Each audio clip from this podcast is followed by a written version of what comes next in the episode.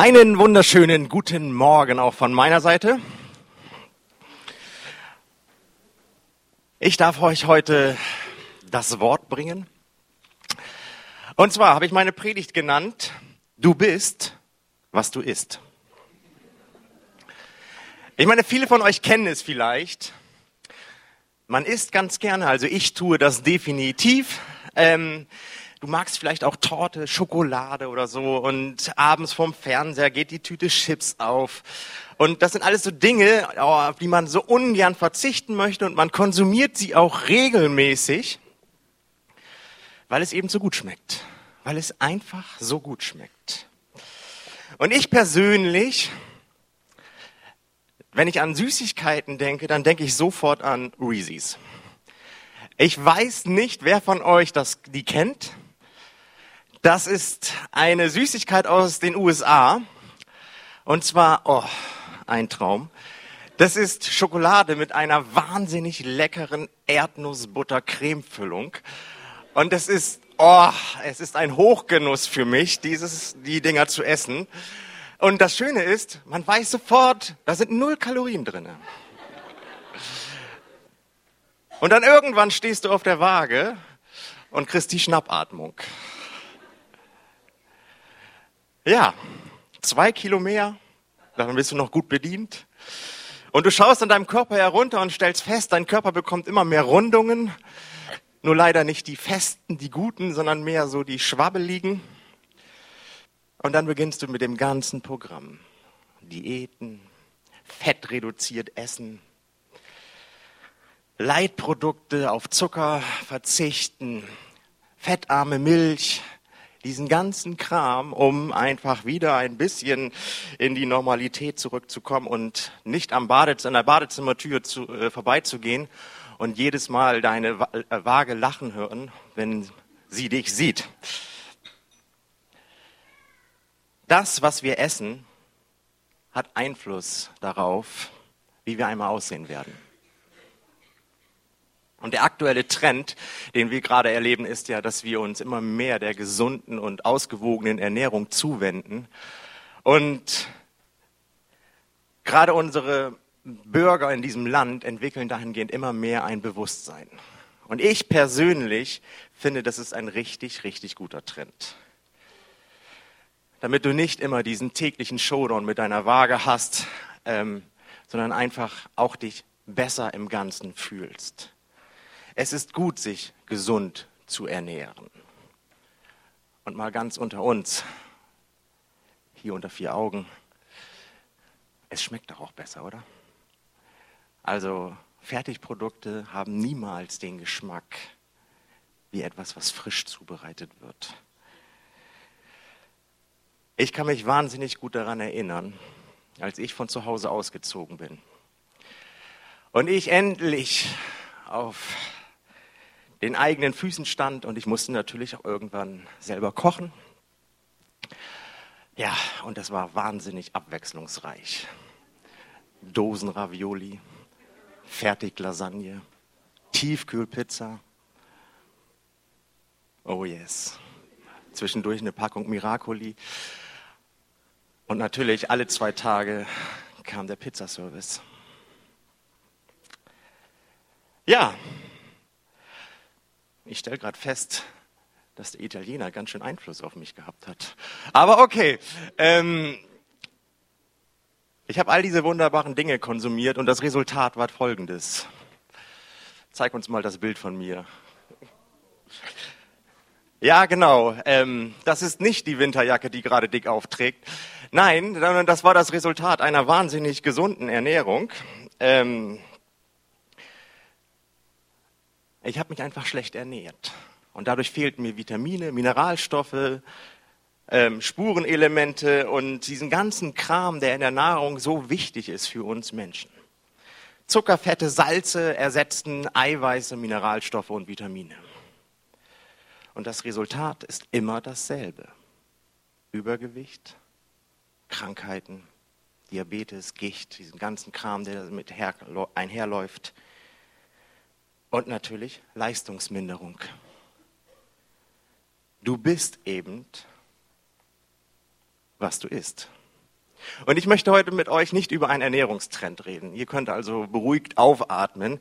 Aber ich möchte mit euch über etwas Ernährungshaftes, Ernährungshaftes, so komisches Wort. Okay, äh, über einen anderen Ernährungsplan sprechen, den wir in der Bibel zu finden haben. Und zwar steht er in Johannes 6 und da steht Folgendes. Johannes 6, 35. Ich bin das Brot des Lebens, sagte Jesus zu ihnen. Wer zu mir kommt, wird niemals wieder hungrig sein und wer an mich glaubt, wird nie wieder Durst haben. Jesus, das Brot des Lebens. Schauen wir uns ganz kurz an, bevor wir uns diese Bibelstellen einfach uns genauer angucken, was gerade passiert ist. Jesus hat ein Wunder getan kurz vorher. Und zwar war eine riesengroße Volksmenge bei ihm. Und er hat mit fünf Broten und zwei Fischen etwa 15.000 bis 20.000 Menschen ernährt. Und zwar so ernährt, dass sie satt wurden. Wenn man Frauen und Kinder abzieht, was in der damaligen äh, Kultur völlig normal war, die hatten das nicht so mit der Gleichberechtigung, bleiben ungefähr 5000 Männer übrig. Diese Zahl finden wir dann auch in der Bibel. Aber wir können schätzungsweise, wenn wir die Frauen und Kinder dazu rechnen, kommen wir auf ungefähr 15.000 bis 20 Leute, die bei Jesus gewesen sein müssen und die er mit einem Wunder gesättigt hat. Und wenn ein Wunder passiert, dann sind wir doch sofort fasziniert, oder? Ich meine, wer möchte so etwas mal nicht in Realität erleben? Wer möchte nicht eine Wunder erleben und merken, oh Gott tut etwas? Und nachdem er dieses Wunder getan hat, lesen wir weiter, dass Jesus sich zurückzieht. Aber diese Leute sind immer noch so fasziniert, dass sie wie Paparazzi hinter ihm herjagen und schließlich finden sie ihn auch wieder. Und sie sagen zu Jesus, Jesus, das war so cool, dass du unsere Probleme gelöst hast. Das war der Hammer hey, ich habe noch mehr Probleme. Ich habe das Problem noch. Ich habe ein Finanzproblem. Ich habe das hier noch. Ich habe das hier noch. Kannst du die auch lösen? Und dann sagt Jesus zu ihnen in den Versen 26 und 27, Jesus antwortete ihnen, ich weiß, weshalb ihr mich sucht. Doch nur, weil ihr von mir Brot bekommen habt und satt geworden seid. Nicht, weil ihr verstanden hättet, was dieses Wunder bedeutet. Bemüht euch doch nicht um vergängliches Brot, das ihr zum täglichen Leben braucht. Setzt alles dafür ein, die Nahrung zu bekommen, die bis ins ewige Leben reicht. Diese wird der Menschensohn euch geben. Denn Gott der Vater hat ihn als seinen Gesandten bestätigt und ihm die Macht dazu verliehen. Er sagt also, hey, ihr habt das Wunder nicht verstanden, ihr habt die Bedeutung hinter dieser Brotvermehrung nicht kapiert.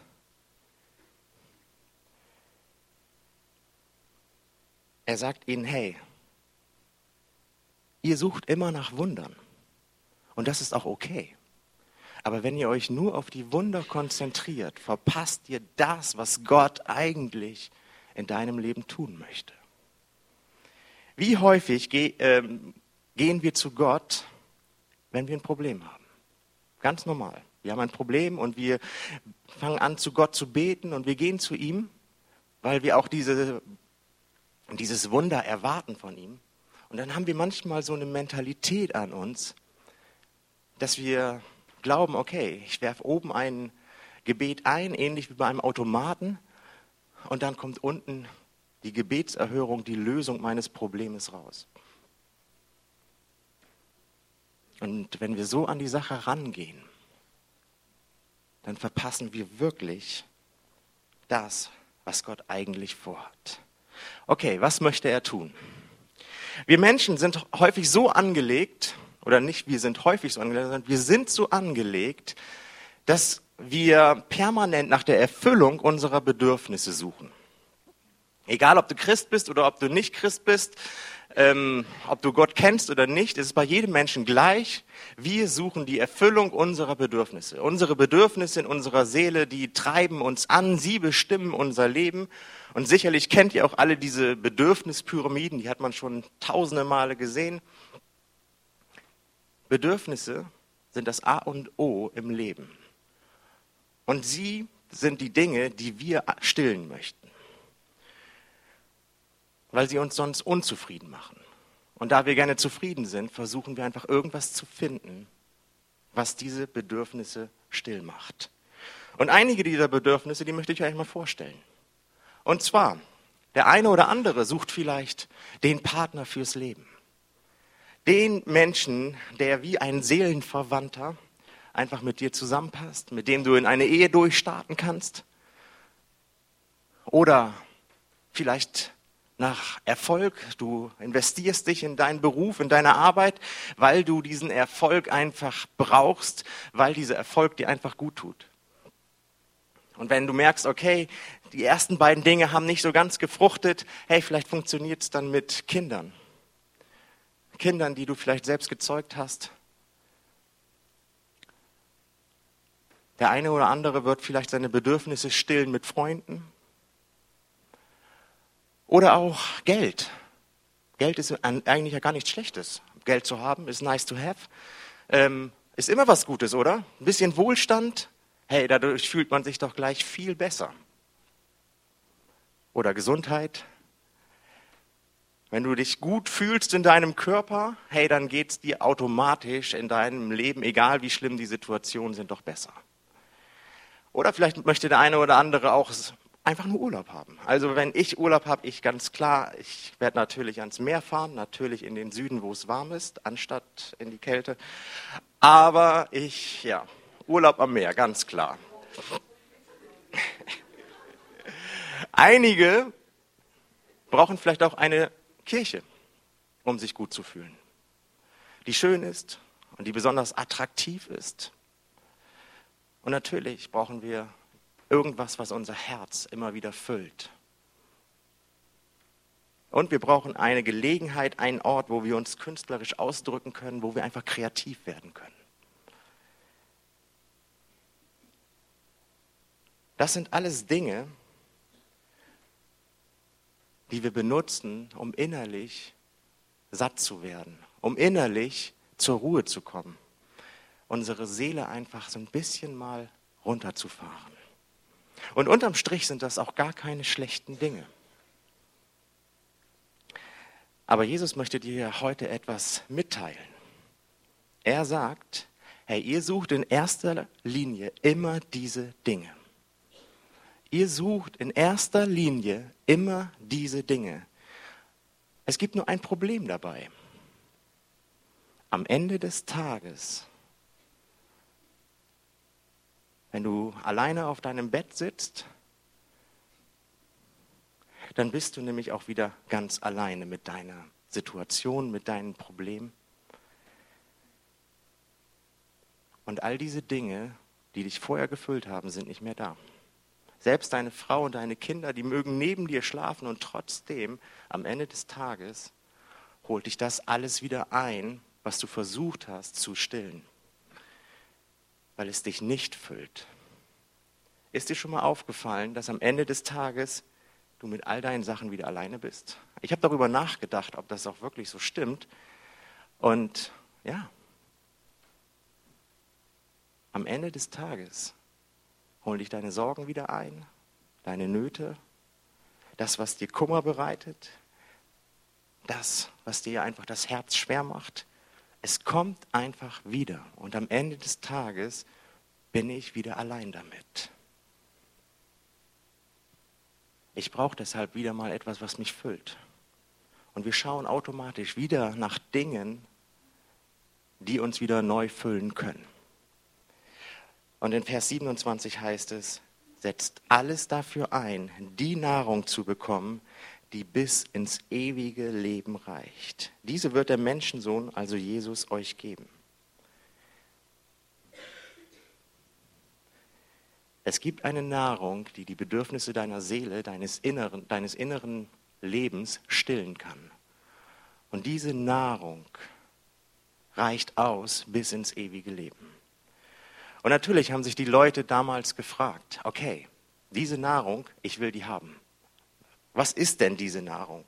Und sie haben Jesus einfach danach gefragt, was sie tun müssen, einfach um diese Nahrung zu bekommen, damit, keine Ahnung, sie Gottes Willen tun. Und er antwortet ihnen und sagt ihnen einfach, hey, Gott erwartet von euch eigentlich nur, dass ihr an ihn glaubt und an den, der ihn gesandt, also den er gesandt hat.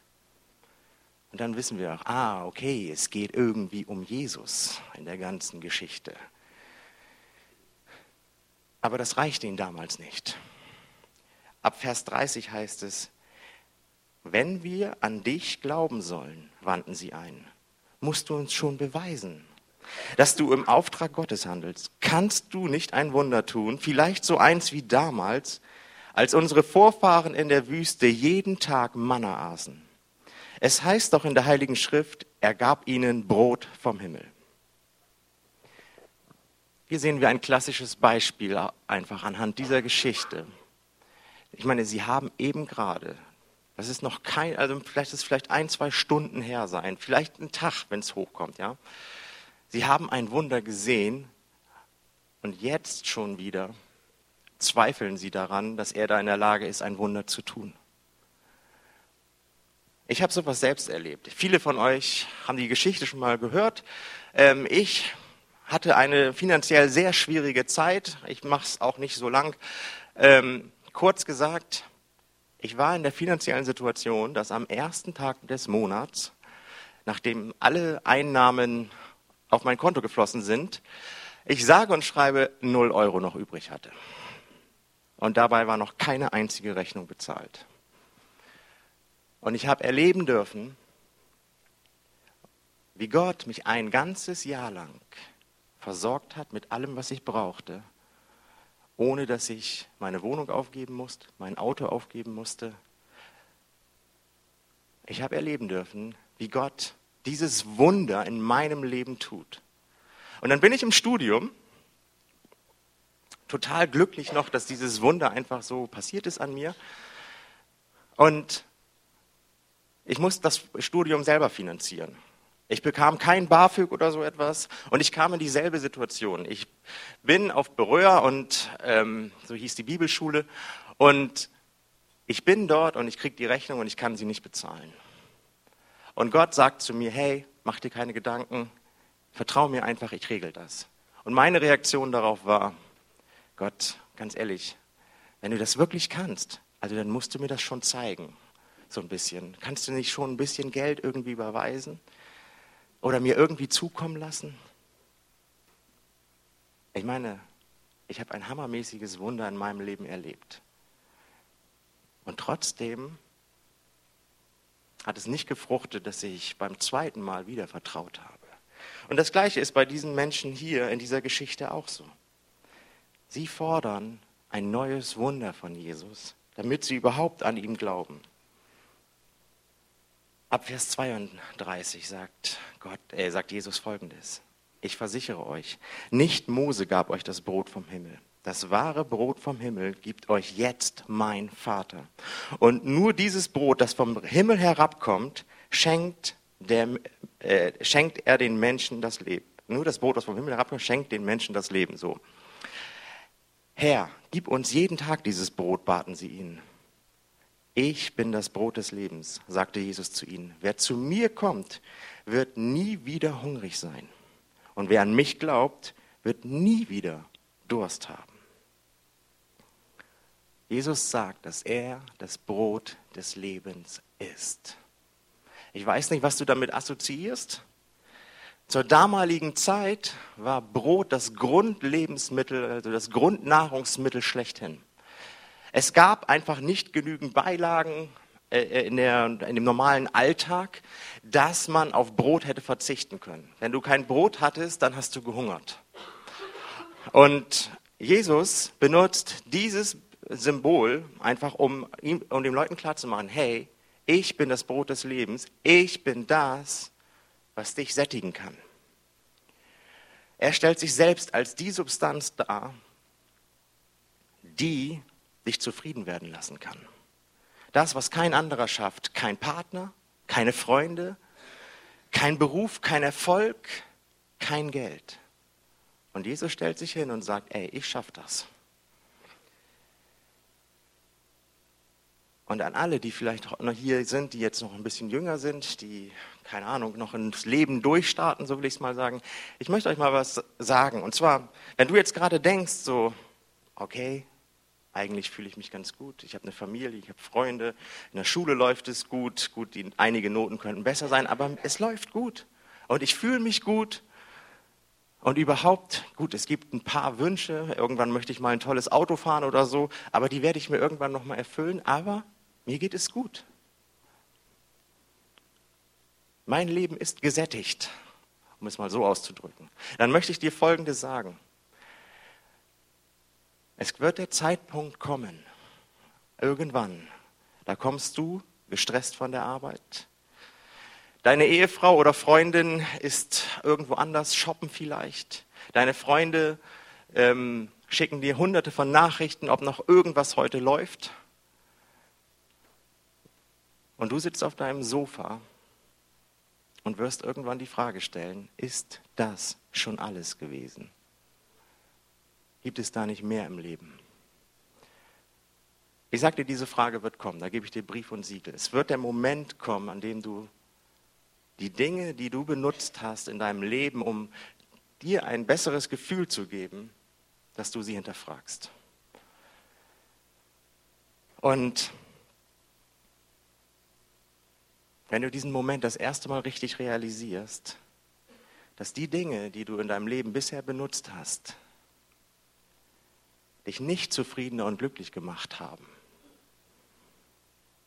dann realisierst du nämlich auch, dass der Hunger nach dem Stillen deiner Bedürfnisse nämlich immer noch da ist.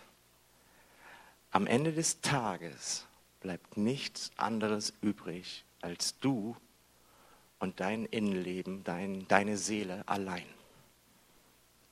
Und deswegen redet Jesus in dieser Bibelstelle über eine Dimension, an der am Ende des Tages du und er alleine sind.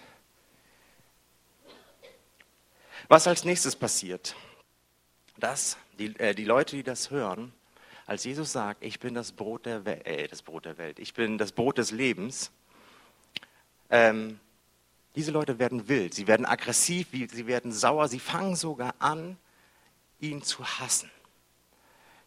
Einige, so heißt es weiter in, dem, in, dem, in der Bibelstelle, das könnt ihr übrigens alles nachlesen in Johannes 6, heißt es, viele der Jünger verließen daraufhin, nachdem er das gesagt hatte, ähm, ihn und gingen ohne ihn weiter.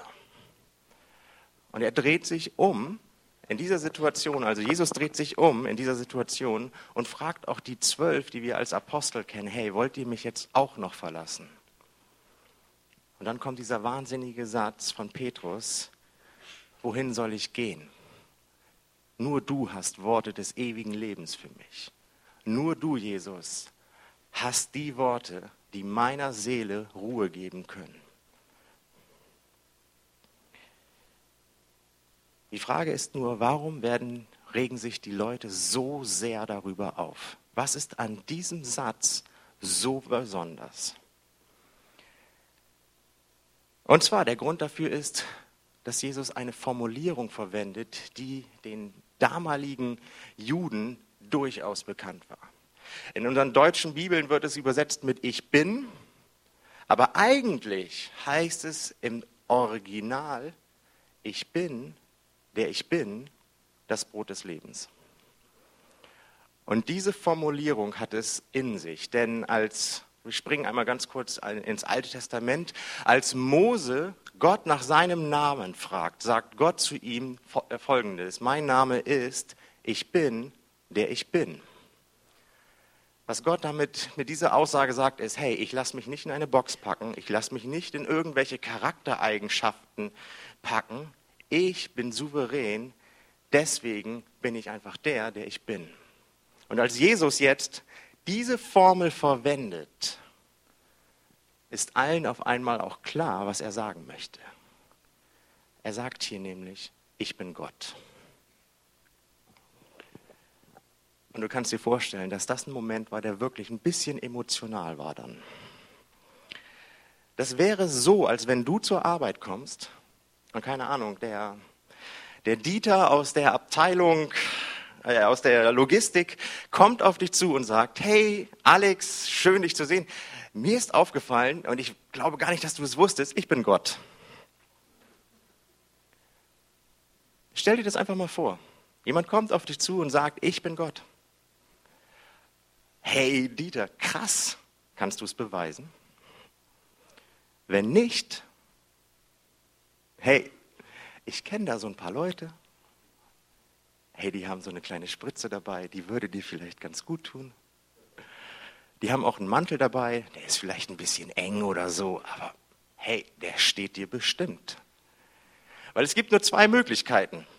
Entweder ist Dirk Gott, äh, Dirk Dieter Gott, oder er ist bekloppt. Und nicht anders haben die Leute damals reagiert. Sie forderten ein Wunder, nachdem er solche, so eine steile Ansage gemacht hat.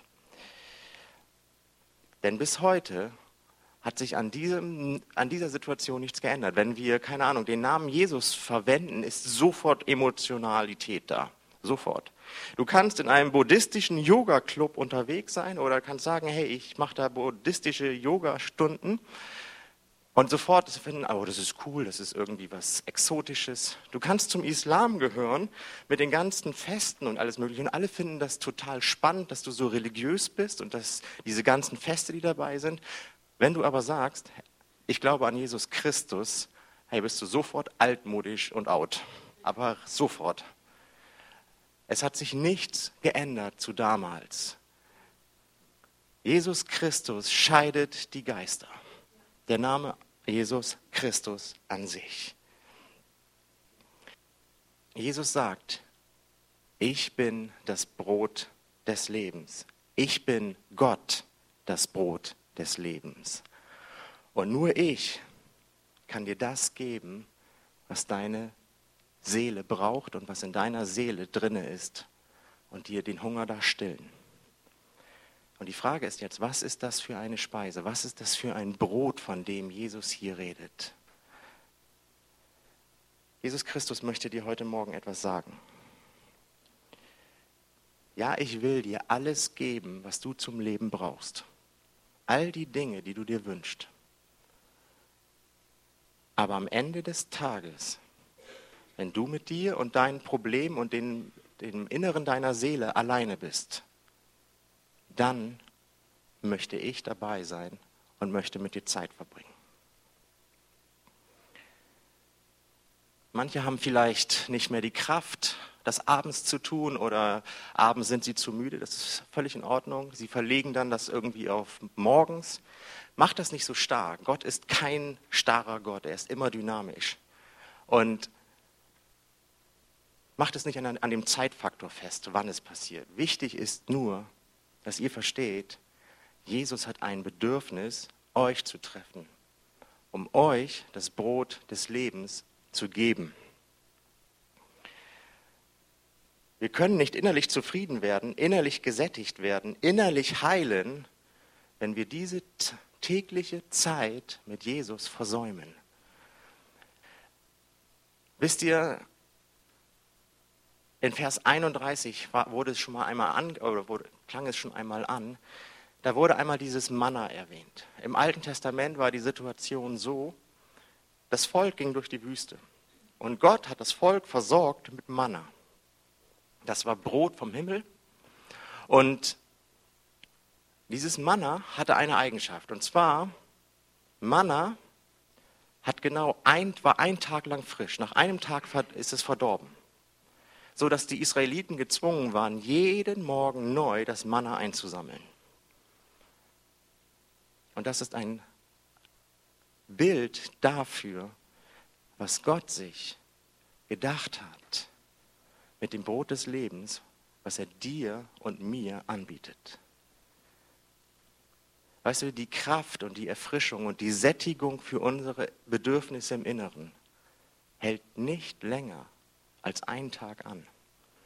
Deswegen möchte Gott, dass du, genauso wie damals die Leute losgegangen sind, jeden Tag Manna zu sammeln, dass du täglich zu ihm kommst und mit ihm Zeit verbringst, damit er dir das Brot des Lebens geben kann.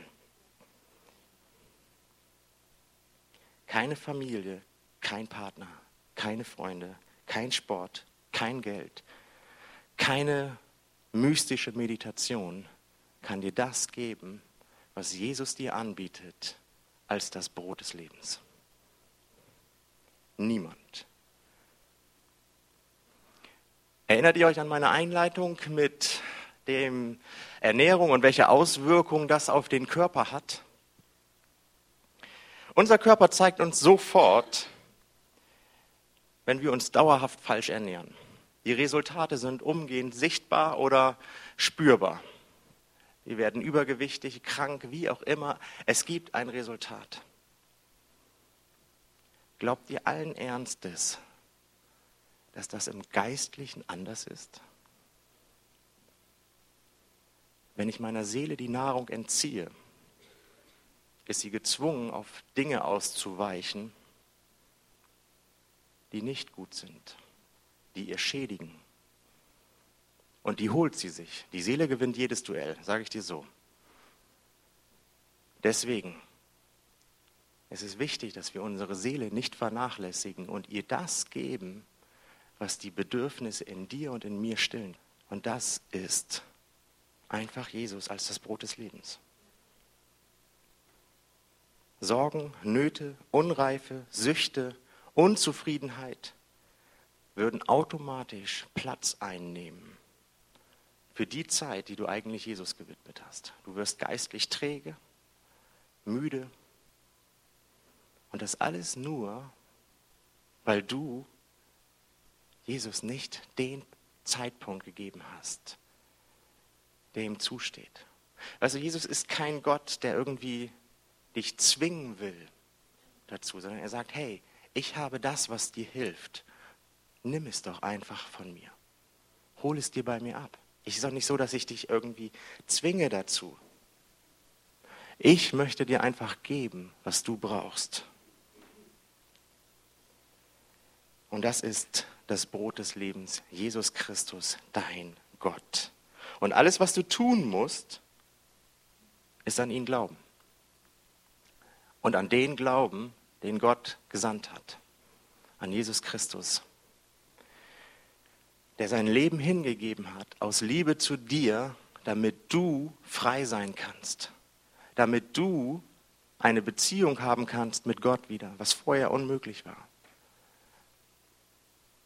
Und wenn du das tust und wenn du das glaubst, dann sage ich dir, dann nimm dir die Zeit, einmal am Tag, einfach Zeit mit Gott zu verbringen. Denn nur in Kontakt mit ihm selbst werden wir dieses Brot bekommen. Wir können es nicht irgendwo im Schrank lagern, das war Predigt mitgenommen und das hält dann eine Woche. Nein, tut es nicht. Wie kann ich jetzt einfach ganz praktisch diese Zeit mit Jesus verbringen? Wie geht das? Das Lobpreisteam kann schon mal nach vorne kommen. Erstens, nimm dir bewusst Zeit für Gott. Und wenn du dir bewusst eine Zeit mit Gott genommen hast, rede mit ihm. Rede mit ihm wie mit einem Freund. Du brauchst nichts zu verschönern, du brauchst nichts irgendwie zurücklassen aus irgendeinem religiösen Wahn heraus. Das, du kannst ganz frei und offen mit Gott reden. Er kennt die Wahrheit sowieso über dich. Du brauchst nichts verheimlichen. Sag ihm, was dir auf der Seele liegt. Und dann nimm einen Bibelvers. Hey, wenn du heute hier das neu startest, nimm einen einzigen Bibelvers, lies ihn, vielleicht aus der Losung, vielleicht aus dem Bibelleseplan und mach dir Gedanken dazu überleg dir, hey, was hat dieser Bibelvers mit mir ganz persönlich zu tun? Gott, was möchtest du mir mit dieser Sache sagen? Und wenn du das dann getan hast, dann rede mit Gott wieder über diese Bibelstelle. Und dann handel nach dem, was du erkannt hast. Und danke Gott dafür, dass er ein Beziehungsgott ist und mit dir Beziehung haben möchte. Das Ganze ist nicht eine mega lange Zeit. Du musst nicht eine Stunde lang Bibel lesen und beten oder so. Fang klein an. Fang ganz entspannt an, so dass es für dich entspannt ist. Jesus möchte dir in dieser Zeit begegnen. Und wenn diese Zeit nur fünf Minuten dauert oder zehn, ist das völlig in Ordnung für den, zum Starten. Jesus möchte dir in dieser Zeit nämlich nicht nur begegnen, sondern er möchte dir das Brot des Lebens geben, was deiner Seele Halt geben kann, was deiner Seele Sättigung verschafft. Und das wirst du in deinem ganzen Leben spüren und sehen. So wie man eine gute Ernährung ebenfalls sehen kann. Und das verspreche ich dir. Er wird es tun. Das habe ich erlebt und das haben viele hier erlebt. Wenn du diese Zeit dir nimmst, wird das Auswirkungen haben, die sichtbar, spürbar und erlebbar sind. Okay, wir werden jetzt noch ein Lied hören und dann möchte ich noch einmal mit euch beten.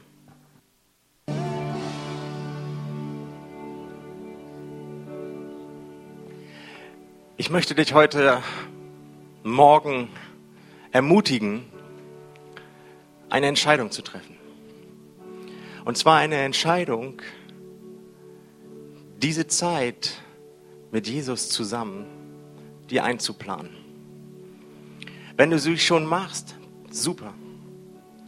Aber wenn du sie noch nicht in dein Leben etabliert hast, dann möchte ich dich dazu ermutigen, das zu tun damit du das bekommst, was deiner Seele gut tut, was ihr Frieden und Ruhe bringt und was deine Seele, deine Seele aufbaut. Triff diese Entscheidung heute Morgen. Trag es in deinen Kalender ein. Vielleicht bist du auch heute Morgen hier und du kennst Gott noch gar nicht. Und du denkst du, okay, da könnte was dran sein. Vielleicht existiert dieser Gott wirklich. Und du hast das gerade erlebt und du denkst so, okay, ich möchte das näher kennenlernen. Hey, ich möchte dich einladen, dein Leben Jesus Christus zu geben. Das ist der erste Schritt, um mit ihm in Kontakt zu kommen. Und wenn du das getan hast, dann steht der Weg dir offen. Und ich möchte dich einfach auch einladen, wenn du dein Leben Jesus heute Morgen geben möchtest, dann bete ein Gebet einfach mit. Wir werden es als gesamte Gemeinschaft gleich mit zusammen beten und gib einfach aus einer tiefen und ernsthaften ähm, Entscheidung aus deinem Herzen Jesus dein Leben. Und dein Leben wird sich radikal verändern. Aber nicht zum Schlechten, sondern zum Positiven. Lasst uns beten. Himmlischer Vater, ich danke dir, dass du deinen Sohn Jesus Christus für mich auf diese Welt gesandt hast, damit er für mich ans Kreuz geht und ich frei werden kann. Ich danke dir für dieses Geschenk, was du uns machst. Jesus, und ich möchte, dass du in mein Leben kommst. Und ich bringe dir meine Schuld. Danke, dass du sie für mich trägst. Ich danke dir, dass ich jetzt ein Kind Gottes sein darf. Amen. Wenn du dieses Gebet heute Morgen zum ersten Mal gesprochen hast, dann möchte ich dich nachher einladen, dass du einfach zu mir nach vorne kommst, dass ich dir einfach noch so ein paar Dinge erkläre, was du einfach als nächstes machen kannst, damit diese Entscheidung in deinem Herzen nicht abfällt.